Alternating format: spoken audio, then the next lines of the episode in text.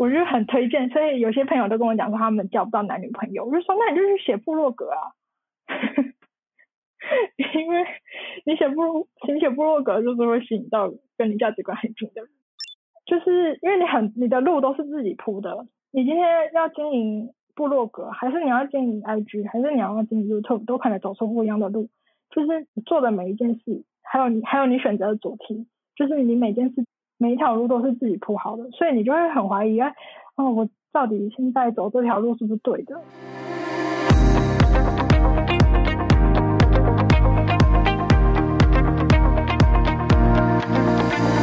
嗨，大家好，我是易贤，欢迎收听九零怎么了？这节目将和你分享自我成长、网络创业、个人品牌、斜杠生活的主题，来帮助还在生活中迷惘的你呢，来找到人生的方向。和你一起探索生活中不一样的可能性，那我们就开始喽。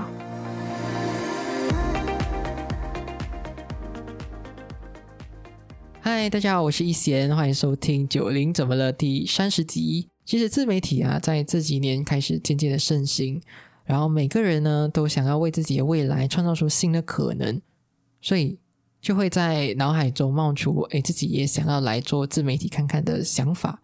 然后有一些人发现到自媒体可以创造出另外一个收入来源和被动收入，那么不知道你也会对自媒体感到好奇吗？所以今天我们邀请到来自台湾的妮娜一点点理财的妮娜来到我们的节目里分享经营自媒体的心路历程，还有经营自媒体的好处。另外呢，还有一般人刚开始想要经营自媒体会遇到的问题，就比如说。一开始要这样子选择自己的主题，还有如何定位，你也可以在今天的节目当中发现到很多人在经营自媒体的时候，或者是经营部落格的时候，会有一些错误的期待。那么你也可以从这些人经验当中，懂得调整好自己的心态和正确的期望，来做出更好的判断。对于想要全职经营自媒体的人来说，是很宝贵的经验分享。那么呢，我们就来欢迎今天来宾。妮娜，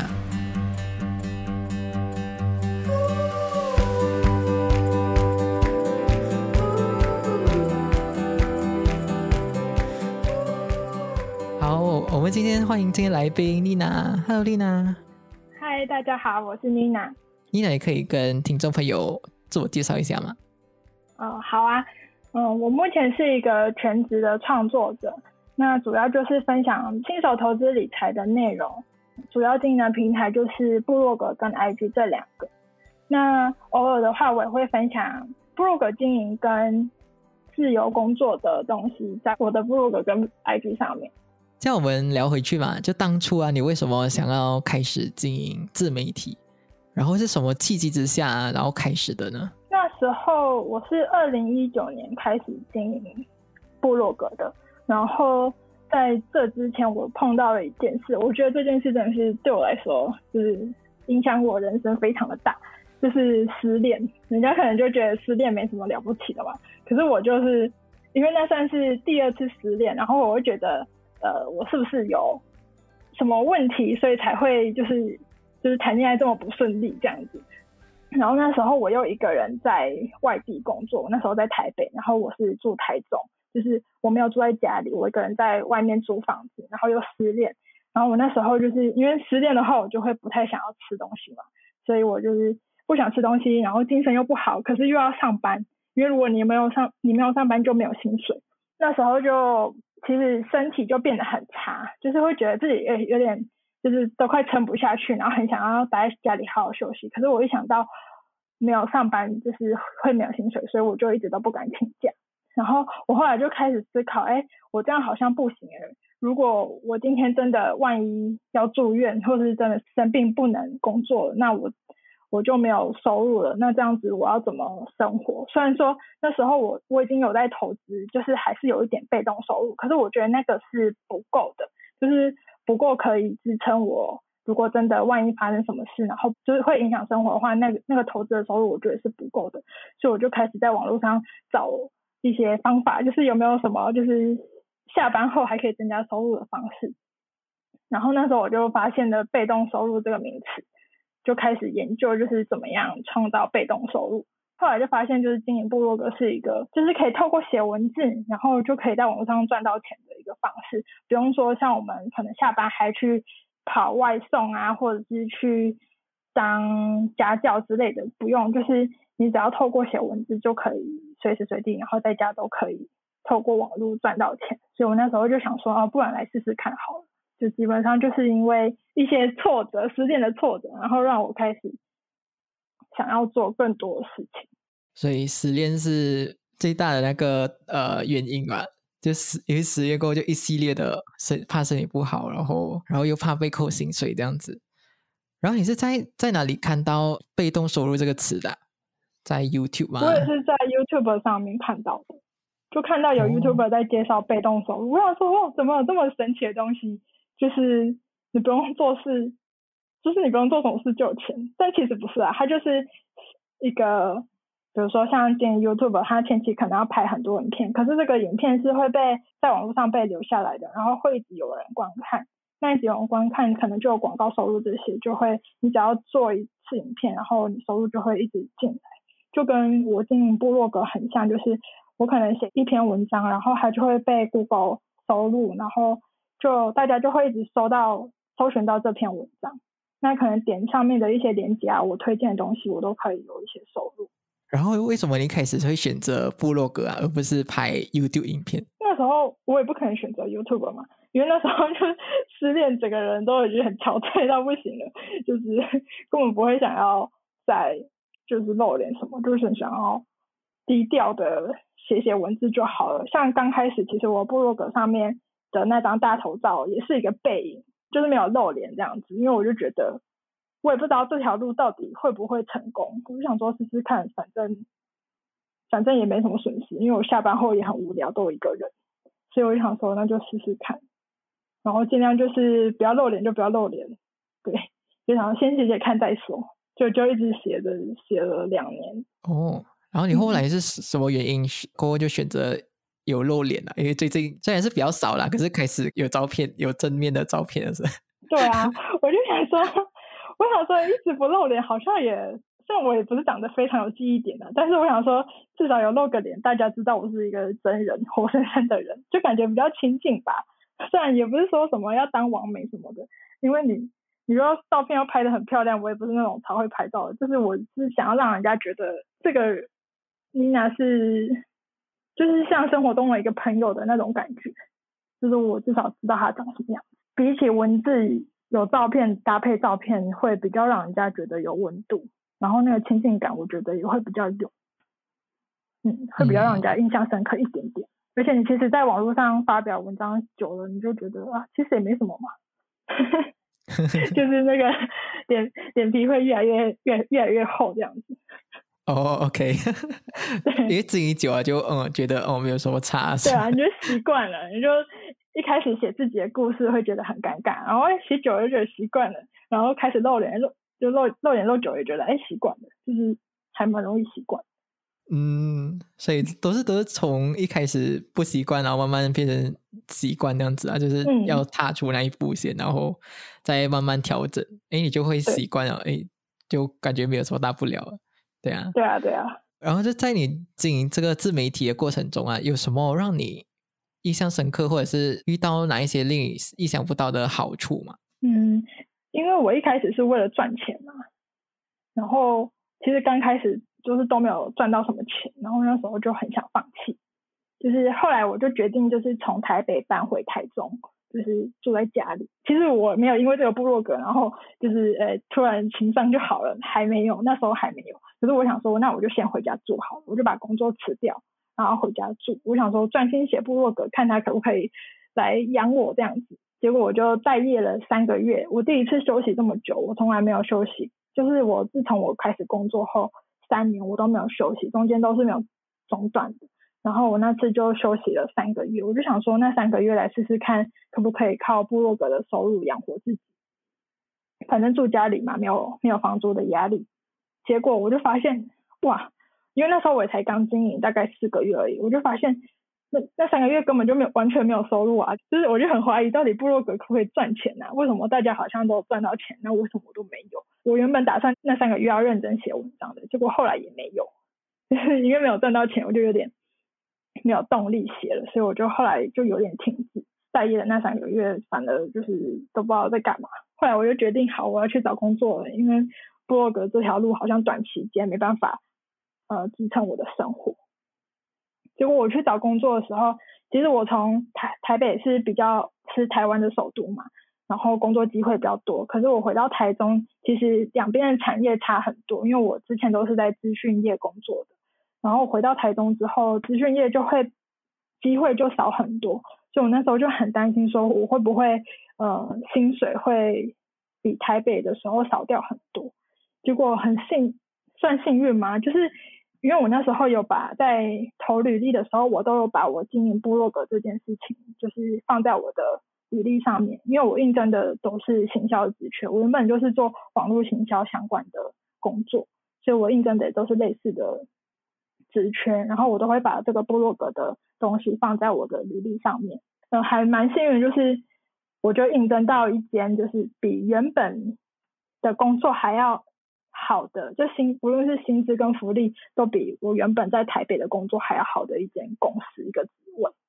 那时候很明白，就是我那时候去啊，他们都会问我，让我分享很多我经营这个部落格的心得。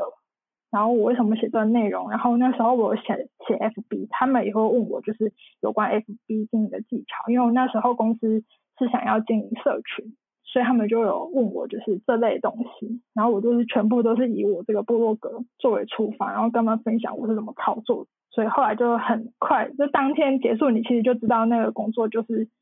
是我的，就是很明显。然后我觉得是这个算是一个还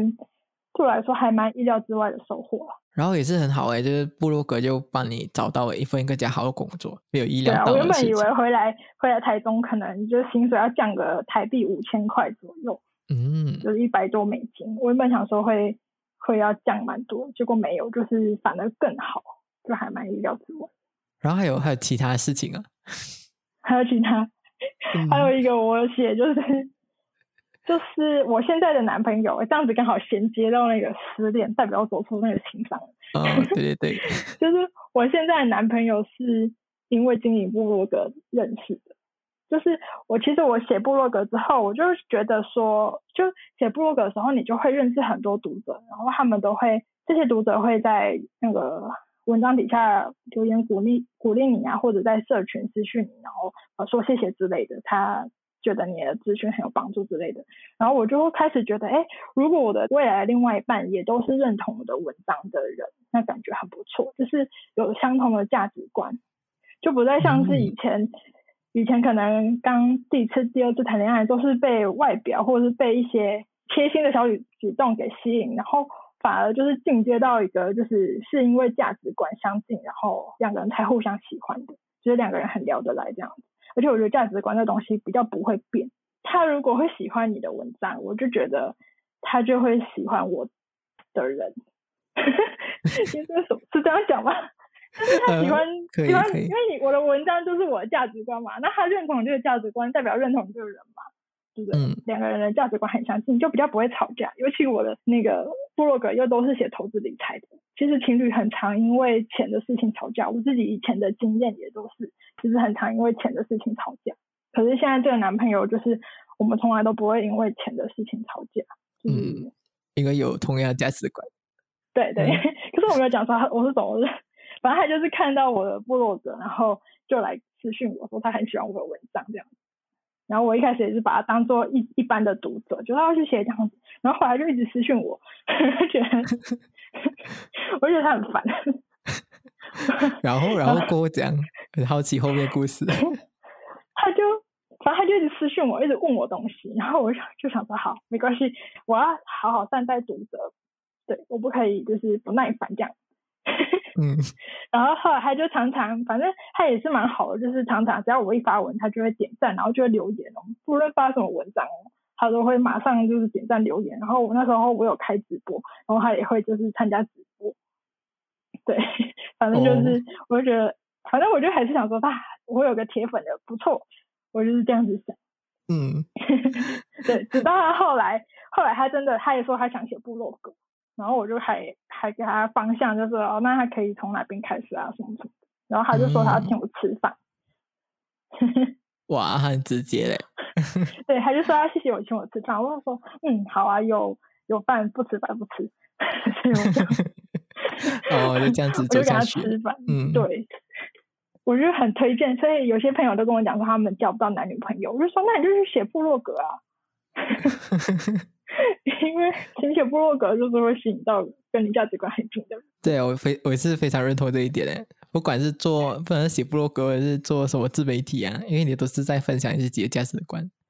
会吸引到同同样类型的人。嗯，对啊。另外一个就是就是朋友朋友圈也会跟着改变，因为以前我们的朋友圈都是可能。呃，学生时期就刚好同班，然后刚好跟这个人坐在旁边，或者刚好同寝室，然后个性又差不多，就可就变得比较好这样子。可是出社会之后就比较难遇到嘛，就是你不可能每天跟一个人朝夕相处，所以你就会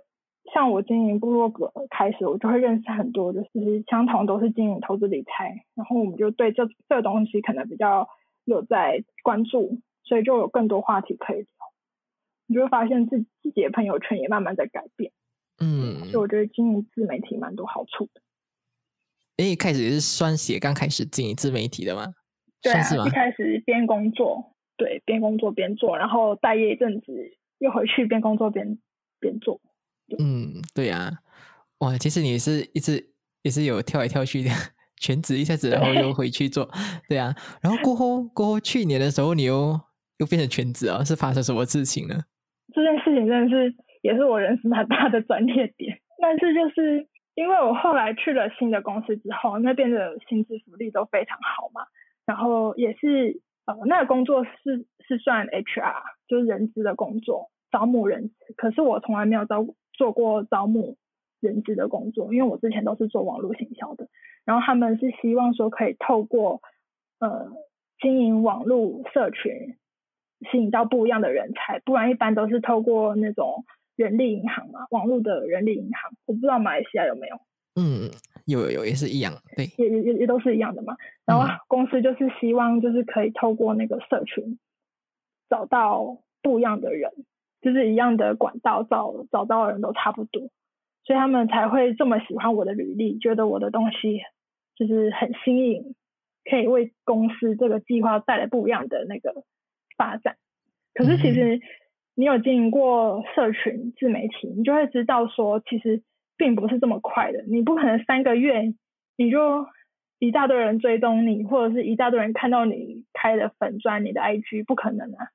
就是他是要谈很多内容，然后慢慢耕耘的。可是公司大概在一两个月没有看到成效之后，就觉得这个计划好像不是很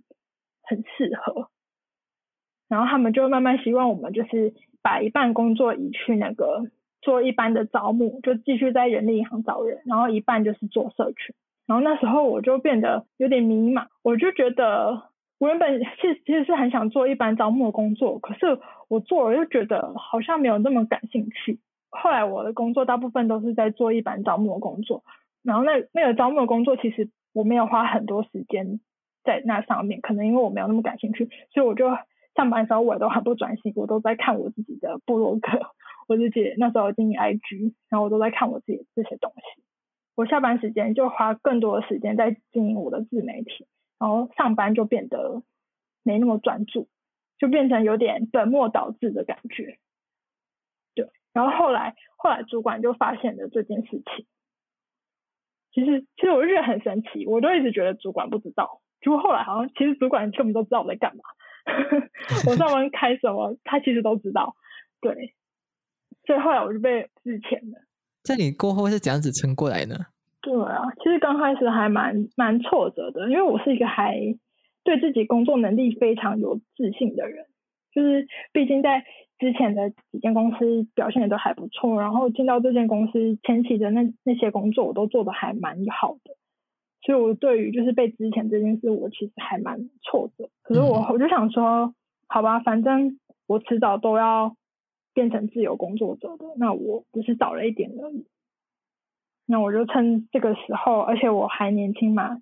就是现在才那时候才二十六而已，所以我就觉得试试看，全职经营自媒体，看可以做到什么程度。而且那时候我为什么会在有正职工作的时候开始想要变成自由工作者，是因为我身边朋友几乎都变成自由工作者，他们都是比如说摄影师啊那种自己接案的摄影师，或者是自己经营虾皮。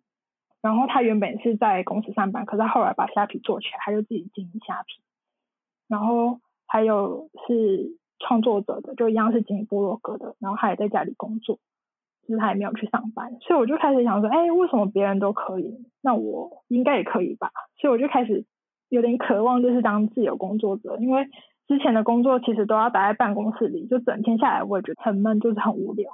所以后来就因为身边的朋友都慢慢变成自由工作者，所以我就还蛮向往。结果自己变成自由工作者之后，我就发现刚开始当然就是觉得很过瘾啊，就是可以自己调配时间，然后我也很认真在写文章哦。就觉得呀，我要冲起来了，我一定可以的。就大概过了一个月，然后那个动力就没有了。因为其实我一直也知道，经营自媒体不是那种你今天有工作，明天就有钱的那种，它是需要时间累积。所以你一个月、整个月发现，哎，都没有收入，哎，怎么办？而且你也不是说你今天写了就一定有收入，因为它可能你今天写的文章，然后你可能过了三个月才会在 Google 上。排名比较前面，然后被被搜寻到有人点击，有人点击还不一定可以赚到钱。反正它就是 blog 是一个很需要时间累积的东西。所以我这个月没有赚到钱，就没有什么收入的时候，我就开始很紧张。我就想说，那不如去接案好了。我那时候是接那种履历设计、履历美编，然后排版的的 case。因为我之我之前是当 HR 一阵子嘛，所以我就用这个优势，然后去接一些。就是帮人家看履历啊，然后顺便帮他做排版，这样给他们的履历一些意见，然后还有接一些，就还蛮幸运的，真的有接到啊，还有接到一个厂商请我做美编的东西，然后那个钱还蛮多的，所以我那个月有一个月我就赚赚超过我原本上班的收入了。可是那一个月我完全都没有经营部落格，就是我没有在产任何文章，然后 IG 也停滞，我就很认真的在赚钱。因为我我觉得很焦虑，就是我从原本我四年都是领固定薪水的上班族，然后突然变成一块钱都赚不到，那时候真的是觉得，就是你原本都是主动赚钱，然后变成你要你有点那种等钱进来的感觉，那时候就很焦虑，所以我又跑去主动赚钱，我又又不经营那个自媒体了，又 IG 也不写了，blog 也不写，就变成这样。后来我就想说。我过了一个月之后，哎，那个那个状况应该有维持两三个月，然后我就意识到说，我干嘛 我干嘛要被之前？可是我也不是自愿的，就会觉得这样不是我这样被之前不值得的感觉，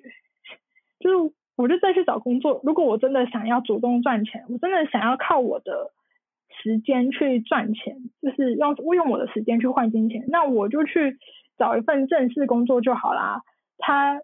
很稳定，然后又有保障，就是什么台湾那个劳保健保都有嘛，然后每个月都有收入进来，你还不用到处去找 case，就是完全比接案还要轻松。因为接案你是要自己去找 case，也常常也是有一顿没一顿，除非说你可以盯久一点，你才可以可能有固定案源这样子。可是我觉得我自己会觉得，就是像接案这个事情，还是以时间换金钱。为主，它不太能累积。今天你不做结案，那你还是没有钱。其实我觉得跟上班是差不多，只是差在就是它的上班地点你可以自己选，然后你客户可以自己选这样。所以后来我过了大概两三个月，那两三个月都很认真在结案嘛。后来我就觉得，哎，不行不行，这样我根本就失去我那个要全职经营自媒体的那个初衷。所以我又回来继续写那个部落格。就继续经经营 IG 这样。然后你你经营了那个自由接案者一段时间过后，哎，你觉得自媒体跟自由接案之间的差别是什么？就是最大的差别就在于能不能累积。刚才有讲到嘛，就是自由接案者，你今天接到了一个 case，比如说请你做一张图好了，那那你图做完，钱拿到就没有了。你是用你的时间去去换金钱的。可是经营部落格、经营自媒体不一样，是像我经营部落格，就是前面有讲到，你只要写一篇文章，然后你这篇文章就会一直被看到。这篇文章不要小看一篇文章的力量，像我的网站也都是靠几篇文章，然后让我带来不一样的收入。比如说我网站上面有一个叫做二手物品教学，教人家怎么卖二手物品的。就这个教这个教学，其实我也只是想说，我自己做记录，然后也许也有人需要，因为我平常就是这样卖的。那上面我加了一些就是行销销售的逻逻辑在上面，结果这篇文章排名很好。那可可可是其实你排名很好，很多人看没有用嘛，重点是有没有钱啊？那我发现这篇文章就是让我带来很多不一样的合作，比如说有一些电商平台看到这篇文章就会想要请我写文章，就是有业配的钱。还有最近有有一些杂志，就是说要请我分享二手拍卖的技巧，这样子。就是其实我这篇文章里面没有放任何的联盟行销的链接，就是他没有推荐任何产商品，他就只是一个我单纯分享要怎么卖二手物品的东西。可是他会吸引很多不一样的人来看，不论是厂商或者是一般的读者。所以还是算一种呃开拓另外一种机会的来源吧。对啊，而且他是我呃一年多以前写的，就是刚经营部落格那一年写的，到现在都还会有人说他看到那篇文章，然后想要跟我合作啊，要不要合作是看我嘛，看我要不要跟他合作。嗯，所以他是他不像结案，结案刚才是一次一次性就没有了，然后你就等下次的 case，或者是你跟这个人有长期配合，不过还是一次结案算一次的钱。可是我部落格的文章，我只要写一次就好，它就会有很多不一样的。变现的方式跑出来，接案的那一种是你自己要去找案子啊，然后去开发，去自己去接案嘛。然后如果是好像部落格这种的话，诶，还是有可能是你只要学一次，然后放在网络上，然后它就诶，有可能过一年或者是过很久，也是会有不一样的机会过来了。它是一种被动吧，就被动式的接收到一些赚钱的机会这样子。嗯，对，这个是一个比较被动的方法，然后也有人是主动的出击，比如说他写了这篇文章之后，他知道这篇文章成效很好，那他就拿这一篇文章去跟他比较喜欢的厂商谈合作。也有些人是就是化被动为主动，那这样子就会解决掉，就是如果你是全职经营自媒体，你不想要。那种不稳定的感觉，有时候有钱，有时候没钱，然后的那种感觉，又等人家来来找你这种的话，你就可以把这种就是成效好的文章拿去自己去谈 case 进来，就是主动的去接一些业务。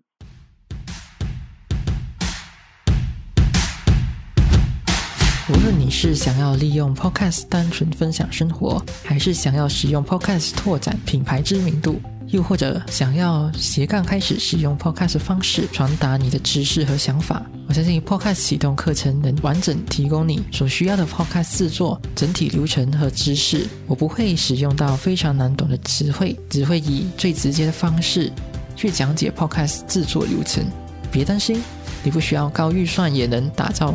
质感超好的 Podcast 节目，不需要任何专业背景也能快速了解音频制作技巧。我相信认真学习的你能直接在课堂上正式推出一集专属自己的 podcast 节目。这课程就叫做 podcast 启动课程，现在已经可以开始报名喽！建议一定要早一点报名，才不会错过早鸟价。报名链接就在资讯栏里，马上报名，我们到时见喽！最后，如果你还没有订阅这个节目的话，请你停一下，花三秒钟的时间来订阅这个节目，才不会错过下一集的通知。广告结束，我们回到节目里喽。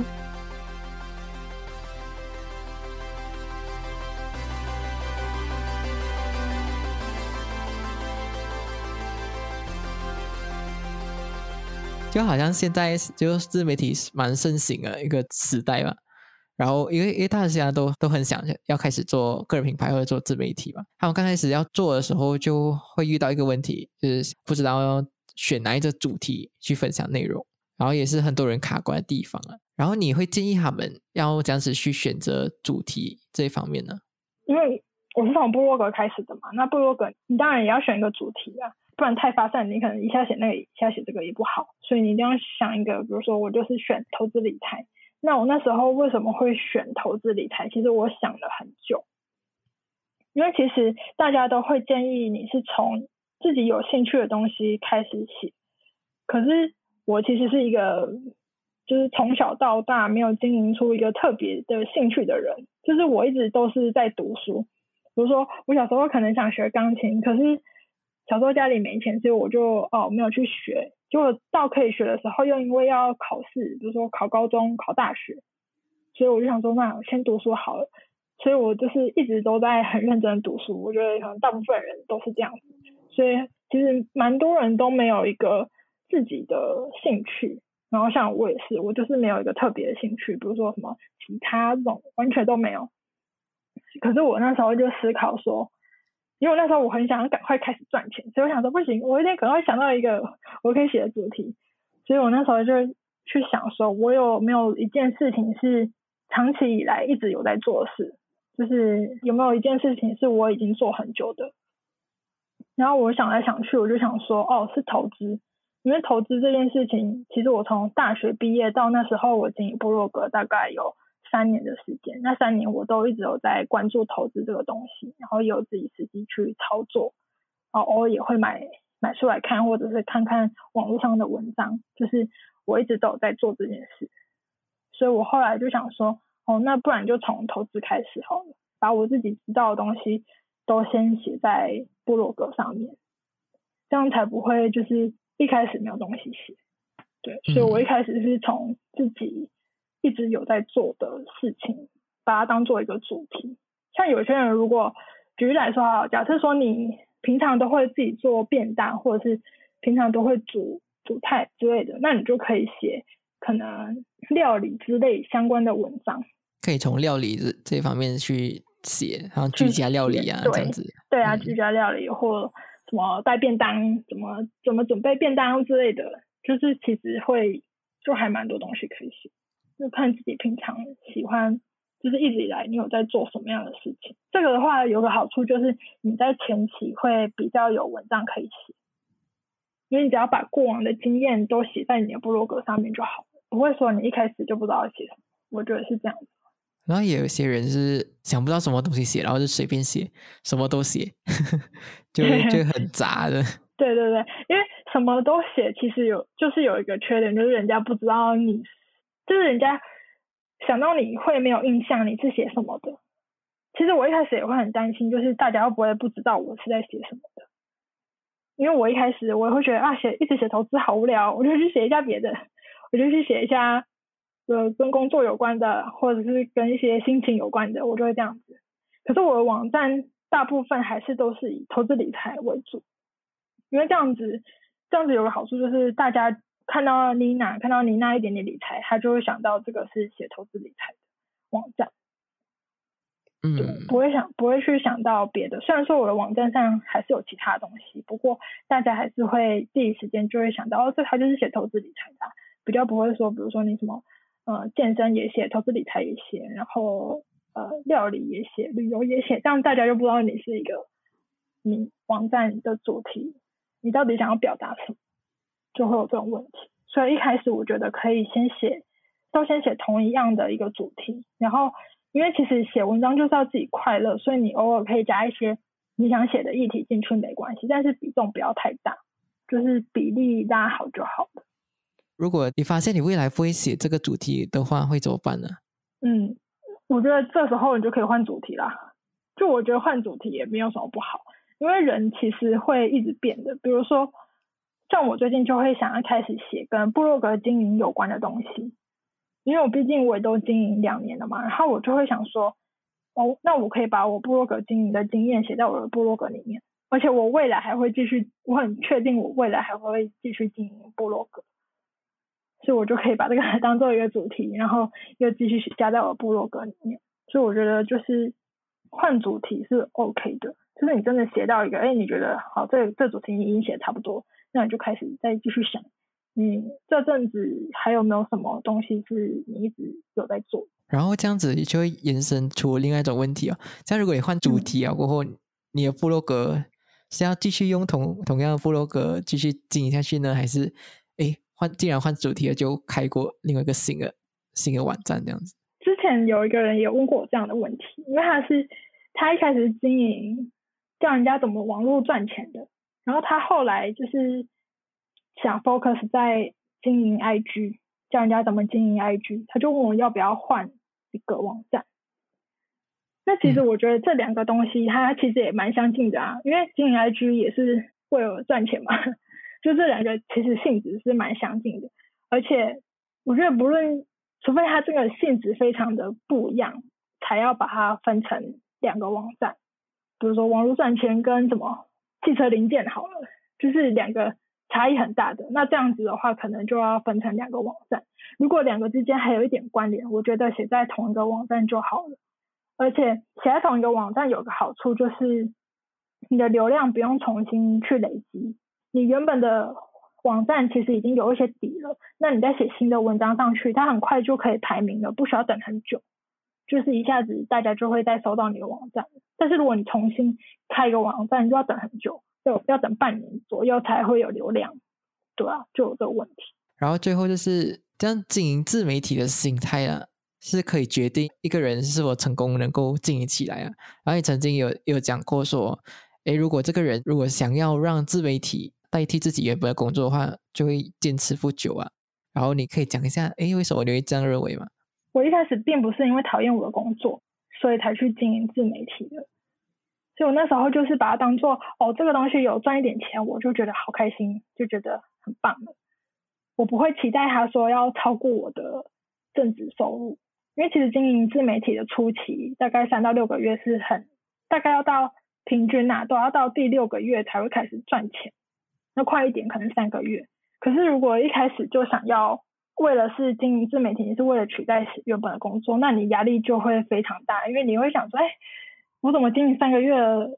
可能连一块钱都没赚到，然后经营六个月才赚到一点点，然后你就会开始对经营自媒体没有信心，因为你把它当做一个就是要取代你。上班的一个工具，那你上班薪水一定比自媒体刚开始多很多嘛？那你通常如果有这样的心态，就很容易放弃，因为你你做一个东西没看到成果，你就会想要放弃，就不想做。然后我也看到蛮多跟我同期经营部落格的，他们后来都没有在经营了，因为他变现的速度并不是那么快，就是不是大家想的，今天有有写一篇文章，明天就赚到钱，没有这么快。所以很多人都撑不过那个最难熬的那一段时间，就放弃。然后另外就是，我其实那时候会这样讲，主要是我看到，因为我认识蛮多自媒体的朋友，然后我看到有两种人，一种就是原本就有在职场工作，然后他想要增加收入的人，那他就是刚才我讲的那个嘛，他如果会急着取代的话，他可能就有些人很冲动哦，就是马上辞职。来全职经经营自媒体，就是发现没有那么快赚钱，然后他又回去工作，就很容易这样子。可是另外一种人是，他可能是还没出社会，所以他就他想要靠经营自媒体赚钱。这样子的人，就是他有个好处，就是他不像我我这样子，就是已经在公司工作四年了，然后一下子找到稳定的收入，可能会很焦虑，因为他一开始就是没有这样稳定收入的人嘛，然后他可能还是学生而已，他就有那种冲劲去去拼。他没有什么好损失的，反而这样子的这样子的人，就是经营的经营起来就是会经营的比较好，因为他没有什么包袱。然后如果是像我这样子的，就是会包袱很大，我就一直想着啊，为什么我赚不到？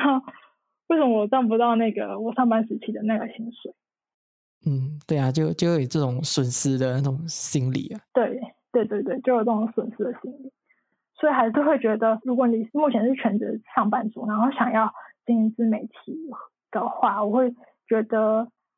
还是慢慢来会比较好，就不要一开始就想说我就是要辞职，然后我就是要就是不想工作，这是要全职做，我就是想自由这样子。我觉得这样子的话，你就会可能刚开始因为很没有那么快赚钱，你就很容易就放弃了。原本是一条可能还不错的路，对一个机会，可是因为太急着要赚钱，对给自己太大压力。所以前期就会就会放弃，那这样真的还蛮可惜。我觉得上班族会有一种心理吧，就好像从上班族的心态要转去好像创业家那种心态啊，真是蛮难去转换过来的嘞。真的，尤其你当越久上班族，你就越难转换。对啊，你要你要这样子这样子去撑过好像创业家都是都是亏钱的嘛，一一开始他们几年过才有可能会呃有盈利啦。然后如果是原本是上班族的话，你你就会一直拿着你自己的原本的薪资来看，讲说哦，我我一直以来都有这样稳定的工作，有稳定的薪资收入这样子。然后忽然间没有的话，要重新开始，或者是完全是没有收入的话，就会感觉到哇很大的压力啊，然后很焦虑啊这些。而且而且我那时候离开公司的时候，其实已经经营一年多一点点，已经开始有自媒体经营的收入了。然后我又有在投资嘛，嗯，所以我并不是就是完全什么都没有累积，我就我就敢不去工作。我就是因为发现，哎，我自媒体真的有开始赚钱了，然后我又有投资收入，我又有工作存的薪水，所以我才可以就是，即使我有段时间真的没有赚到钱，我还可以继续撑下去，然后我也不会。虽然说压力还是一定会有，可是我不会想说要马上回去上班。嗯，对，我觉得这就是你真的等有一点点累积之后再来全职做，我觉得会比较可以长久吧，而且你比较有一点信心。就一开始可以先斜杠开始啦，就经营大概呃一年多，会吗？你觉得太长？不要不要，如果你很快就赚钱，那没关系。嗯，如果你很快就发现自己的商业模式，然后你也很确定，哎，这个可以长期有办法越来越好，那我觉得很快也是没有关系。但如果在一开始完全没有获利，然后你也不知道要怎么变现的话，就贸然辞职，你完很快就回去上班了。其实蛮多人这样子的，嗯，就很快就回去上班了，然后一直在那个呃，就是上班，然后全职自媒体上面一直犹豫不决，就是那个会让自己很很累。然后也会让自己很没有信心。嗯，这样子讲的犹豫不决。上面有一个有有朋友就这样子，他就是他就是怕说他如果，因为他一直都在职场工作嘛，他就怕说他如果出来了，他履历中断会不会不好？就他一段时间就是都待业，这样子他以后要去面试工作会不会不好？不好面试到比较好的公司。嗯，就是会会有这种会有这种想法，这样子就是他已经先。设定就是他自媒体经营不会好嘛，所以他才要回去上班啊，然后就没办法 专心的经营他的自媒体。嗯，对呀，就是会有这种，就就好像要保留一点后路。对对对对对，就是有一个 B 方案，然后你就不会全力以赴那种感觉。对啊，如果没有 B 方案，那就只能冲了。但还是看个人啊，毕竟每个人的生活压力都不太一样。来到今天这个问题，就是如果你能跟曾经迷惘的自己讲一句话的话，你跟他讲什么？啊，我觉得迷迷惘都是一时的，我一定可以走过去的。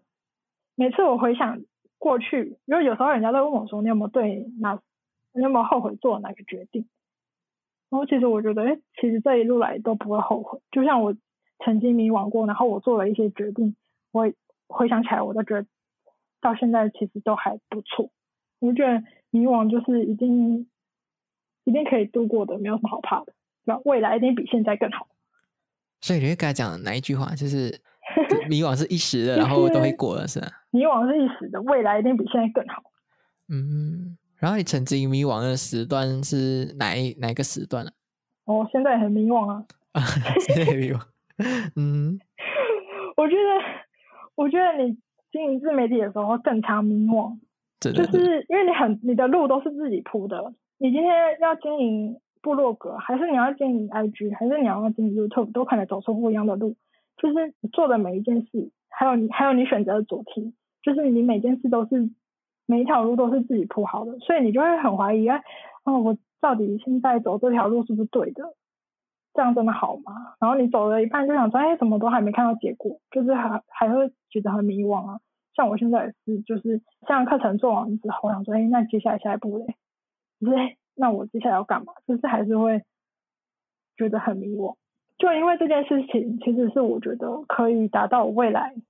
想要的生活嘛，所以我就觉得，那那就继续做。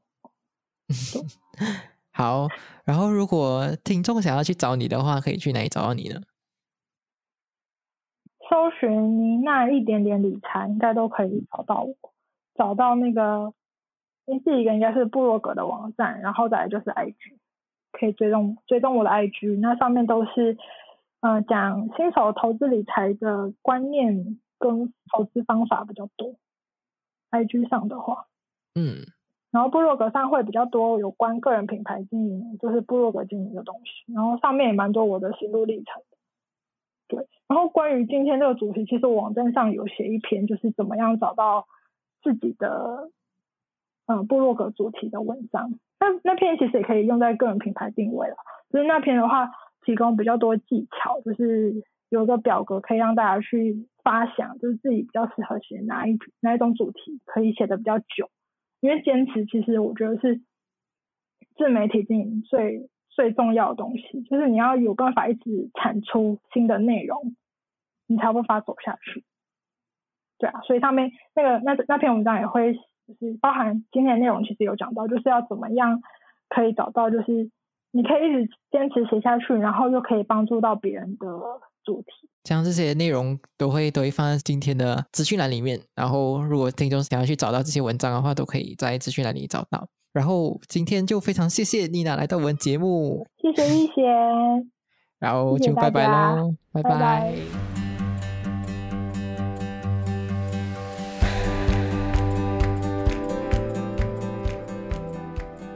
今天的重点整理：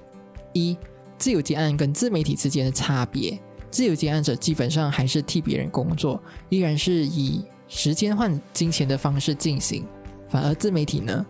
你的付出是可以累积的，你的作品会累积越来越多，然后观众也会无时无刻从不同的管道找到你。你写了一篇文章，它可以为你带来被动收入，也会带来很多其他不同的机会。你除了可以赚取被动收入以外，如果你的文章成效不错，你自己可以主动拿着你自己的成绩跟厂商谈合作，化被动为主动。二如果你想要开始做自媒体，但是不知道从哪一个主题开始做起，该怎么办呢？一般人会跟你说，从自己的兴趣开始做起，但是你可能也跟我们一样，没有一项东西说得上是兴趣。妮娜给你的建议是：哎，你可以回想一下，你这阵子一直以来都有持续在做的事情是什么，然后从这些事情的经验分享开始做起。三，如果想写很多不同的主题，可以吗？答案是可以啊，但是呢，还是需要拿捏好比例。主要的主题还是必须要占大多数，让你的观众对你有一定的印象，或者是记忆点。四，经营自媒体应该保持怎样的心态才能经营得长久？经营自媒体不会让你一下子看到回馈，所以前期的三到六个月的时间，可能也不会有任何的收入。如果你一开始就想要以取代自己的工作或者赚取很多钱为目标，就会很容易在一两个月过后呢就放弃了。五，想要开始经营自媒体，最好还是从斜杠开始。虽然你可能看过一些一开始全职经营自媒体就很成功的人，但是在你还没有真正找到获利模式之前，最好还是不要冲动，慢慢来，反而会比较快。就跟投资股票一样，从斜杠开始做起，在没有经济压力下，除了容易坚持做下去，做出的作品也会比较好。好啦，今天的节目就到这里啦。如果你喜欢这集节目的话，请你帮我到 iTunes Store 或者 First Story 上面帮我打新评分，并且留言，让我知道你的想法。你的每一个评价对我来说都非常的重要。或者你也可以截图这一集节目。发到你的 IG Story 上面，tag 我和妮娜，让我们知道你有在收听。IG 账号是 how 九零 s，how nineties how 九零 s。最后，如果你想要支持我持续创造出好内容的话，可以赞助我喝一杯咖啡。赞助链接和其他相关的链接都可以在资讯栏里找得到。最后，最后，我知道你是非常忙碌的。你知道你可以利用这些时间去做别的事情，但是呢，你却来听了这一集节目，我真心非常非常的感谢你。所以我也想要让你带走这一句话：你是你人生的负责人，你有权利，也有能力去过你热爱的生活。我们下期见，拜拜。